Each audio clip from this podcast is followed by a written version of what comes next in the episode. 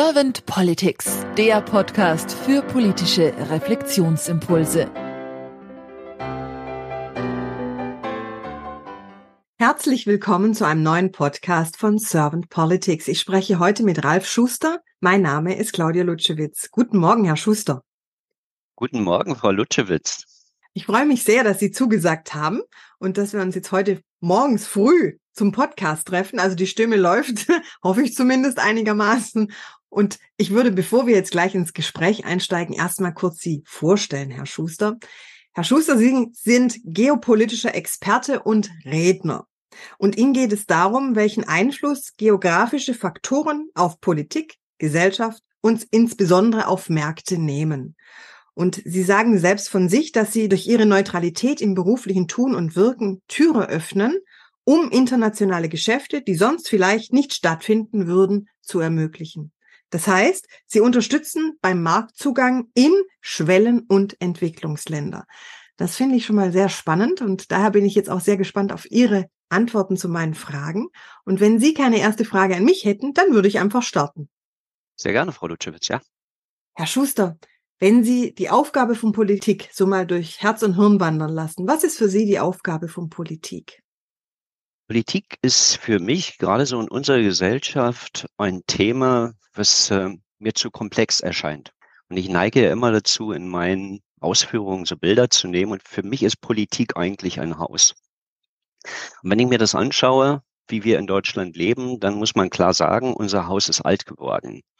Das ist nicht schlimm. Äh, das lässt sich auch einfach darauf zurückführen, dass wir relativ früh angefangen haben, dieses Haus zu bauen und haben eben dementsprechend alles dort reingeschreckt, was wir, was wir halt können und was wir eben auch in der Lage waren, in dieses Haus zu stecken, als es zu der Zeit noch modern war. Und Politik soll eigentlich für mich nur, ich sag mal, vier Säulen in diesem Haus abstecken oder eben auch nochmal verstärken.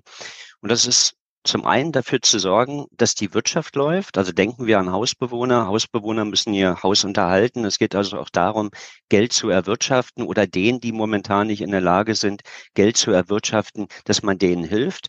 Äh, wir müssen sehen, dass wir in der Diplomatie und in einem anderen Feld, also im Umgang mit unseren Nachbarn, darauf eingehen, wie deren Wünsche sind. Ja, denken Sie an den, den deutschen Nachbarschaftsstreit, wie häufig der vor Gericht endet. Äh, und die sind teilweise sehr, sehr lächerlich, diese Anlässe. Wir müssen natürlich auch in der Lage sein, wie ich es hier hatte. Wir hatten im letzten Jahr einen Einbruchsversuch. Bis dahin waren wir relativ entspannt, auch mit der Lage des Hauses. Alles war gut. Aber da muss man natürlich auch sehen, dass man in der Lage ist, sich zu verteidigen. Also wir reden hier tatsächlich auch über Militär, aber wir reden auch über die entsprechende Technologie, die so ein Haus braucht und eben auch immer wieder ständig verändert werden muss. Was ich sagen möchte ist, wir Deutschen 85 Millionen leben in unterschiedlichen Wohnungen, Häusern und so weiter und so fort.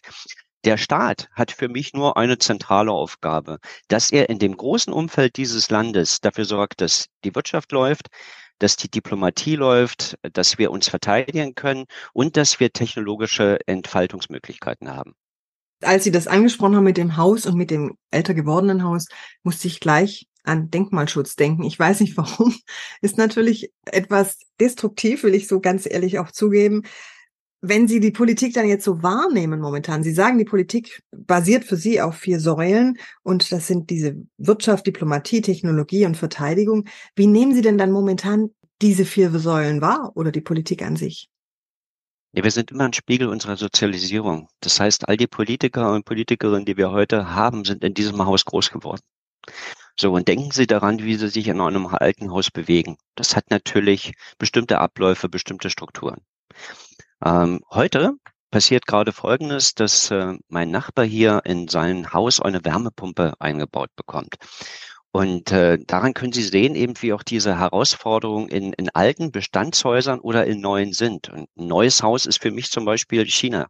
Ja, oder es werden auch noch andere Häuser in dieser Welt entstehen von Nationen, die wir uns heute vielleicht so nicht vorstellen können.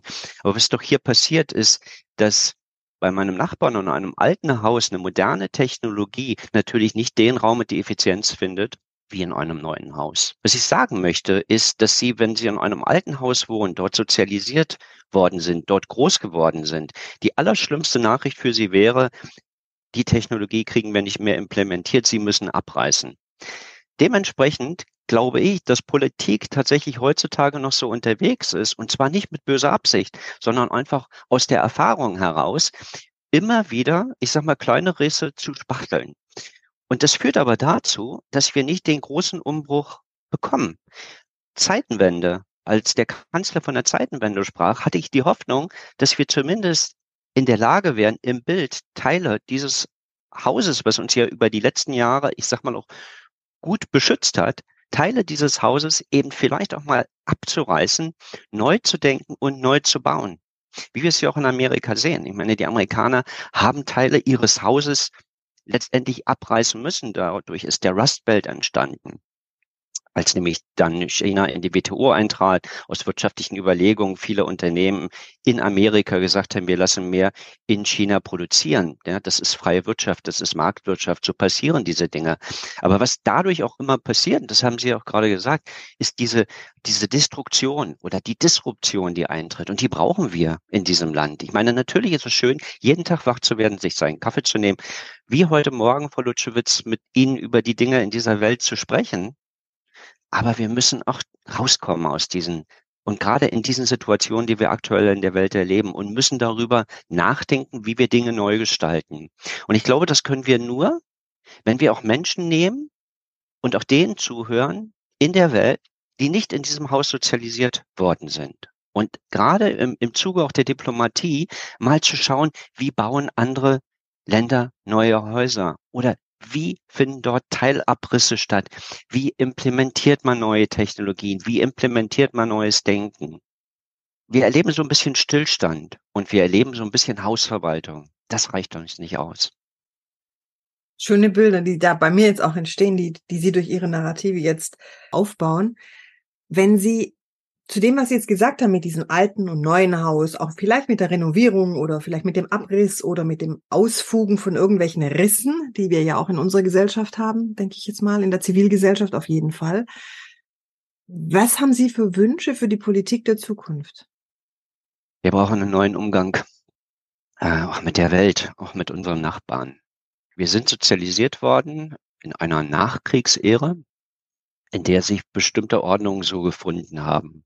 Wir müssen heute erkennen, und so hat es der Kanzler ja auch äh, letztens mal gesagt beim äh, Global Solutions Summits, dass äh, diese uni- oder bipolare Welt von gestern eben nicht mehr trägt. Ja, und dass sie für die Mächtigen leichter zu gestalten war. Und wir heutzutage mit den Herausforderungen, die diese Welt hat, und vor allem wenn wir uns eben auch anschauen, äh, wie wir den, den Klimaschutz gestalten müssen, da muss uns klar werden, dass wir tatsächlich Partner auf Augenhöhe brauchen, um dieses globale Haus, also diese Welt, neu zu gestalten.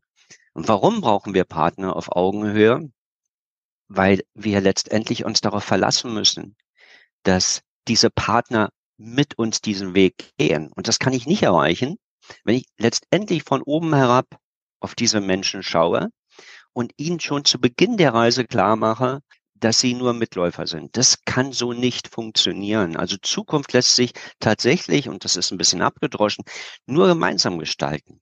Ja, äh, auch da müssen wir einfach mal nur auf die kleinste Ehe, äh, zum Beispiel die Ehe, auf die kleinste Einheit schauen, die wir in so einem Haushalt haben. Ja, oder die Gemeinschaft von zwei Menschen. Auch da lässt sich Zukunft nur gestalten, wenn man auf Herausforderungen eingeht, äh, wenn man sich zusammensetzt, wenn man kommuniziert, wenn man bereit ist, Kompromisse zu machen, wenn man bereit ist, den großen Konsens zu finden. Und natürlich auch ein Stück weit selbst zurückzugehen, neues Denken zuzulassen, des anderen, der anderen in der Welt, dann bin ich zuversichtlich, dass wir Zukunft gestalten können. Was bräuchte es denn dafür, nach Ihrer Meinung? Sie sprachen jetzt von guter Kommunikation und auch auf, auf Augenhöhe und dieses gemeinsam Wege gehen und begehen. Das heißt, was bräuchte dann die Politik oder was bräuchten die Politiker und Politikerinnen dafür? Wir brauchen aus meiner Sicht einen großen äh, Reset. Und dieser Reset ist notwendig, weil äh, wenn ich in der Geopolitik unterwegs bin und man stellt mir die Schuldfrage für bestimmte Dinge, die auf dieser Welt geschehen sind, dann können Sie immer sehen, dass Menschen verhaftet sind in der Historie, in, in den Erfahrungen. Und diese Erfahrungen prägen uns. In der Familie zum Beispiel, wenn wir bestimmte Erfahrungen gemacht haben äh, mit Menschen im Umgang und dementsprechend, wie Albert Einstein so schön sagte, wäre nur die, die, also der gesunde Menschenverstand ja eigentlich nur äh, die Akkumulation von Vorurteilen während der ersten 18 Jahre ist. Was ich sagen möchte, ist, teilweise kennen wir die Vorurteile, die wir haben, überhaupt nicht. Und dementsprechend brauchen wir ein Reset, wir brauchen eine neue Offenheit. Es reicht nicht, sich bei Entwicklungs, bei Schwellen- und Entwicklungsländern zu entschuldigen für die Politik, die der Westen betrieben hat in den vergangenen 100 Jahren.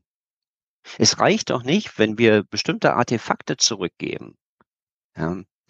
Wir, wir müssen uns an den Tisch setzen und das ist das Allerschwerste zu diesem Zeitpunkt. Wir müssen uns an einen Tisch setzen und mit diesen globalen Häusern, und da steht für mich jedes Land als Haus da, müssen wir tatsächlich ein Reset fahren und sagen, lasst uns zumindest versuchen, die Vergangenheit zu vergessen, weil die Vergangenheit wird uns in der Zukunft nicht helfen, die Probleme, und zwar die brennenden Probleme, die wir alle haben, miteinander zu bewältigen. Sie wirkt eher wie ein Anker. Ja, und wir müssen diese Anker lösen und wir müssen da gemeinsam voranschreiten. Und das ist nicht gegen die Welt. Und das ist für die Welt, wenn man mit anderen Menschen auf Augenhöhe spricht. Und das würde, wenn wir es erfolgreich schaffen, in zwei, drei, vier Generationen tatsächlich auch dazu führen, dass Menschen global anders miteinander umgehen. Den Weg müssen wir wagen. Hm. Sie haben jetzt gerade Anker angesprochen und das hat für mich eine gewisse Schwere und auch verhaftet sein und auch eine gewisse Starre, weil ich mit etwas fest verbunden bin und nicht wegzukommen scheine. Das ist für mich so der Anker, der ja ein Ankerpflock ist, so will ich es mal sagen. Wie fühlt sich denn für Sie die Politik der Zukunft an? Momentan sind wir eigentlich noch mit der Bewältigung der Vergangenheit beschäftigt. Und äh, was ich auch immer sehe, ist, wenn Sie mal denken an, an dieses Vorwärtsstreben, dann haben wir auch automatisch immer ein Vorwärtsstreben in unterschiedlichen Geschwindigkeiten. Das heißt, es gibt Menschen, die können schneller vorwärtsstreben, weil sie einfach auch finanziell unabhängiger sind. Für die ist es immer leichter, nach vorne zu denken. Und dann gibt es Menschen, äh, für die ist jede Bewegung nach vorn ein viel größeres Risiko, weil sie ohnehin schon am, am Existenzlimit leben. Und da ist Bewegung sehr schwer, äh, weil man, weil man nicht weiß, ob die Bewegung in die richtige Richtung geht. Das heißt, für mich, dass Politik, wenn wir sie in der, in der Zukunft moderner gestalten wollen, offener, wenn wir uns als, als Erde wahrnehmen, als, äh, als globale Gemeinschaft, dann müssen wir schauen, dass wir auch eine neue Wahrheit finden. Das heißt, wir, wir müssen diesen Menschen auf dieser Erde auch Wahrheiten zumuten können. Und wir müssen, wir müssen schauen, dass wir uns als die, die Gesellschaften sich auch anders aufstellen. Also ich persönlich glaube an die Demokratie. Ich kenne Menschen in dieser Welt, die glauben vor allem an, an Sicherheit, die glauben an Bildung und die glauben an Gesundheit. Das sind für die die drei tragenden Säulen. In diese Menschen müssen wir mitnehmen und wir, wir müssen die Toleranz, die ja das zentrale Thema in der Demokratie ist, müssen wir gegenüber anderen walten lassen. Was ich sage, ist, wir müssen, und das werden wir mit unterschiedlichen Geschwindigkeiten vorangehen, aber wir müssen dafür sorgen, dass die, die die langsamste Geschwindigkeit entwickeln, dass wir denen klar machen, wohin der Weg geht. Weil das sind die, die das größte Risiko eingehen und nicht die, die vorne weggehen. Denn dieser Weg in der Zukunft ist nur zu gestalten, wenn wir tatsächlich in der Lage sind, den Großteil dieser Weltbevölkerung auch zu überzeugen, dass der neu eingeschlagene Weg einer ist, der uns alle auf Augenhöhe kommunizieren lässt. Ich bringe im Podcast gerne die Frage, manchmal nenne ich sie Kanzlerfrage, manchmal nenne ich sie Glaskugelfrage. In Ihrem Fall würde ich sie jetzt gerne mal Glaskugelfrage nennen, weil wir nicht wissen, wie sich die Zukunft so entwickelt, wie sich das formt. Dieses auch auf Augenhöhe, wie die Menschen aufeinander zugehen. Versuchen Sie mal reinzuversetzen, Sie sind Bundeskanzler geworden und Sie hätten ein Team an Ihrer Seite, das wie Sie schwingt, das diese vier Säulen im Auge hat, also Wirtschaft, Diplomatie, Technologie und Verteidigung dass sich auch dessen bewusst ist, dass wir ein Spiegel unserer Sozialisierung sind, dass das Haus Deutschland renovieren möchte, vielleicht aber auch ganz abreißen möchte, neu aufbauen möchte, je nachdem, was eben ansteht, wie das Haus eben dasteht. Was wären denn so zwei bis drei Ihrer Fokusthemen, die Sie mit Ihrem Team zum Anfang gleich anstoßen würden? Eigentümerversammlung. Wir brauchen einen Neustart nicht in den bekannten Institutionen, sondern wir brauchen einen Neustart in dieser Welt. Und dafür reicht natürlich der deutsche Kanzler nicht aus oder die deutsche Kanzlerin, ja. Aber der, der erste Schritt und äh, eben auch andere zu finden in dieser Eigentümerversammlung, die sagen, wir wollen das mitgehen, wir wollen, wir wollen darüber reden. Ja, wir, wir möchten diesen Reset haben, weil die Welt halt viel größere Probleme hat. Äh, das wäre, wäre mein erster Angang. Und äh, ich glaube, da werden viele Menschen denken, ja, wie geht er jetzt mit Diktatoren um? Das wäre für mich überhaupt in dem Moment, zu dem Beginn nicht das, die zentrale Frage, äh, sondern einfach der Umstand, dass wir alle auf dieser Welt leben. Und ich natürlich, wenn ich auch in meine Nachbarschaft staue, äh, es gibt natürlich Menschen, die hier in meiner Nachbarschaft leben, äh, mit denen ich sehr gut klarkomme. Es gibt Menschen, die ich nicht mal richtig kenne. Und was ich sagen möchte, ist, dass einfach nur die Vermutung, dass es woanders nicht so gut läuft, wie es bei mir läuft, nicht unbedingt tragen muss, sondern ich muss ja in den, in die Diskussion mit den Hausgemeinschaften und nicht mit dem Hausverwalter kommen. Äh, und dementsprechend brauche ich halt auch Themen, die uns alle interessieren. Und wenn wir vorhin über Verteidigung gesprochen haben, dann denkt natürlich jeder jetzt immer an Krieg.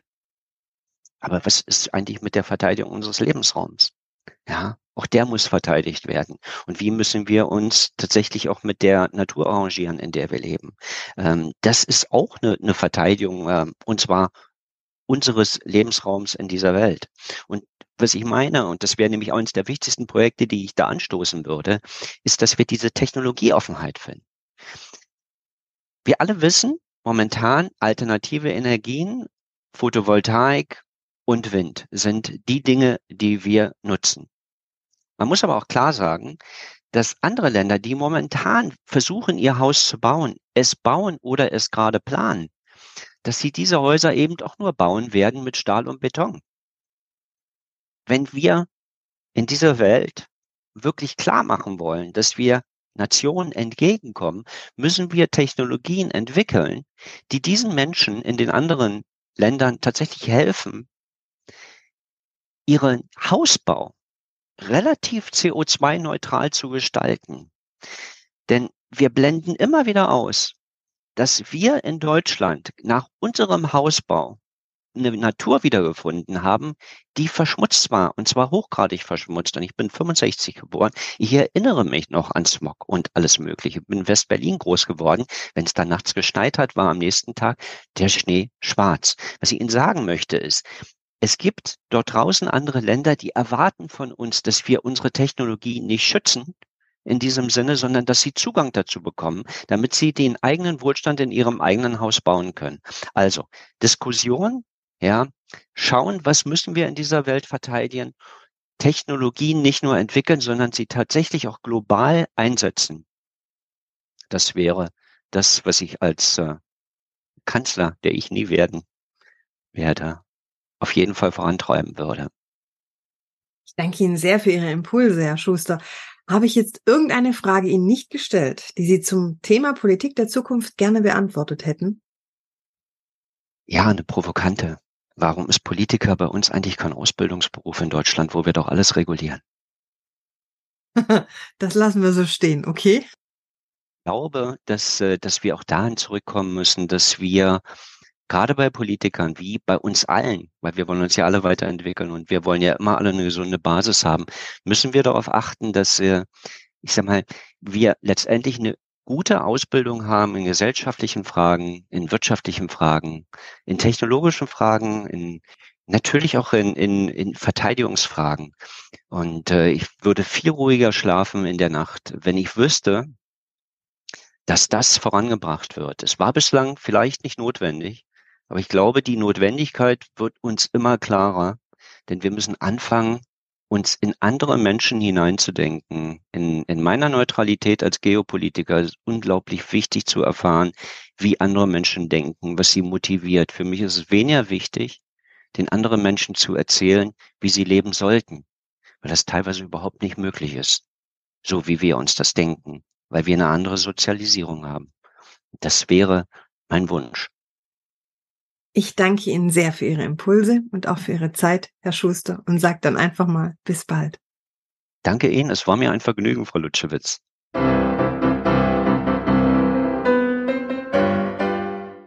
Servant Politics gibt's auf Spotify, Apple Podcasts und überall, wo es Podcasts gibt. Abonniert uns gerne und hinterlasst uns eine Bewertung. Servant Politics, der Podcast für politische Reflexionsimpulse.